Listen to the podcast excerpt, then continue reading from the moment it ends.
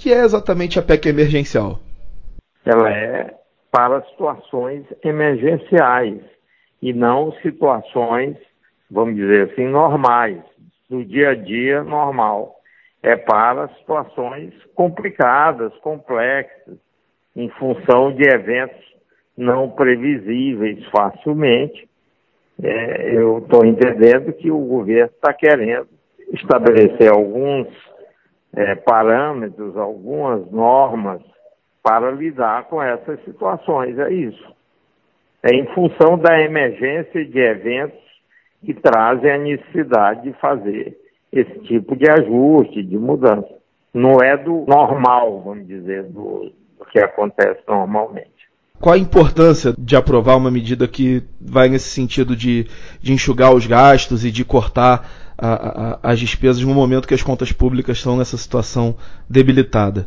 Aí é, a gente tem de volta, porque isso é voltado para estados e municípios, principalmente para isso. O que é que acabou acontecendo com eles? Porque os estados e municípios, eles não podem adotar medidas que resolvam situações críticas muito difíceis de desequilíbrios financeiros por algum ato que produza dinheiro rapidamente para cobrir as deficiências. Eles não têm nenhum instrumento capaz de fazer isso. Qualquer forma de obter dinheiro rapidamente depende de uma autorização muito complicada de ser processada, porque aí eles têm de recorrer a, ao governo federal e tudo isso passa por um processo normalmente muito complicado. A União, ela emite moeda e pode lançar papéis para enxugar a moeda que ela emite. Então, ela tem um caminho emergencial que é, na verdade, é uma, uma forma de reagir a qualquer situação de dificuldade financeira. Ela pode fazer isso. Os estados e municípios não, ela não tem como. Eles não têm como emitir moeda para enfrentar uma insuficiência financeira aguda.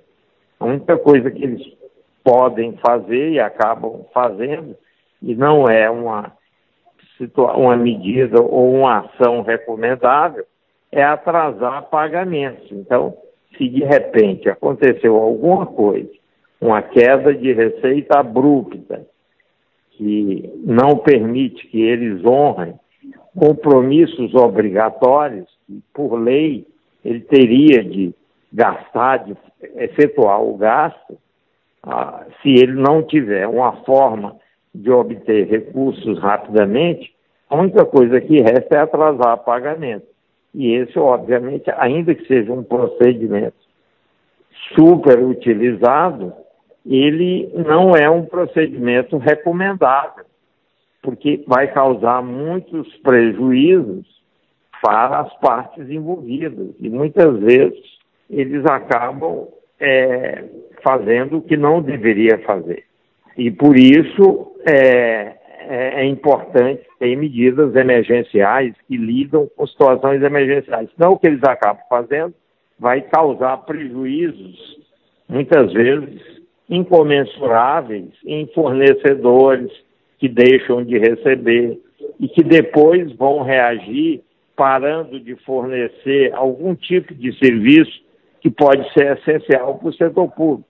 Pensa na área de saúde, parou de pagar o fornecedor de medicamentos ou de outros equipamentos que são usados na área de saúde, que é uma área emergencial.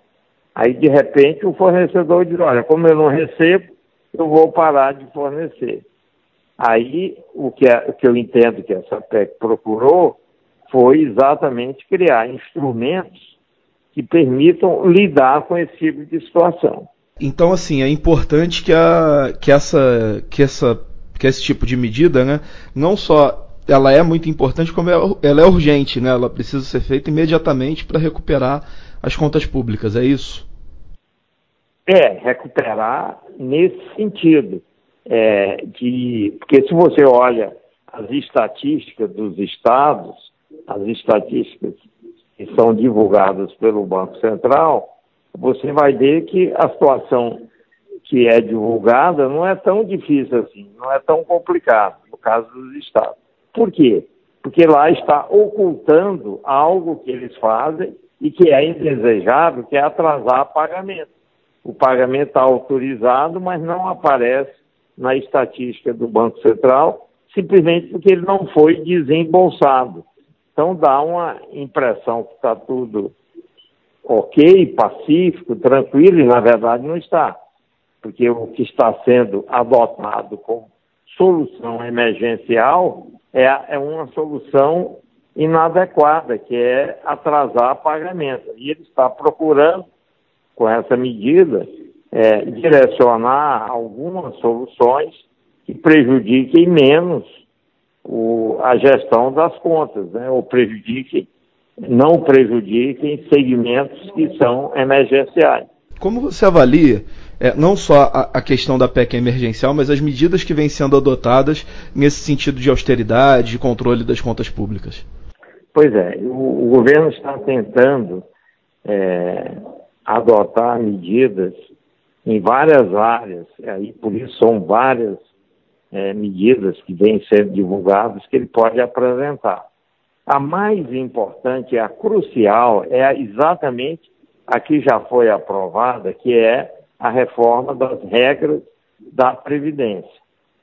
Essa é a número um, porque a Previdência é o problema de maior peso nos desequilíbrios que são é, identificados, e ela tendo sido aprovada e tendo sido uma reforma que atacou boa parte dos problemas, isso significa que boa parte da tarefa já está é, em ação, vamos dizer assim. Já aconteceu é, e tem vários pontos que vão ajudar a resolver essa questão tão difícil. No caso dos estados e municípios, é preciso destacar um dispositivo que tem na reforma que os obriga a apresentar até agosto deste ano um plano de equacionamento do seu desequilíbrio atuarial, quer dizer, do desequilíbrio previdenciário. Porque muitas vezes não adianta só mudar a regra, tem que fazer algo mais. A regra se refere ao gasto. Vai diminuir o gasto e muitas vezes leva tempo para isso acontecer, e mesmo acontecendo, não acontece na intensidade necessária. Aí é preciso medidas adicionais que complementem essas.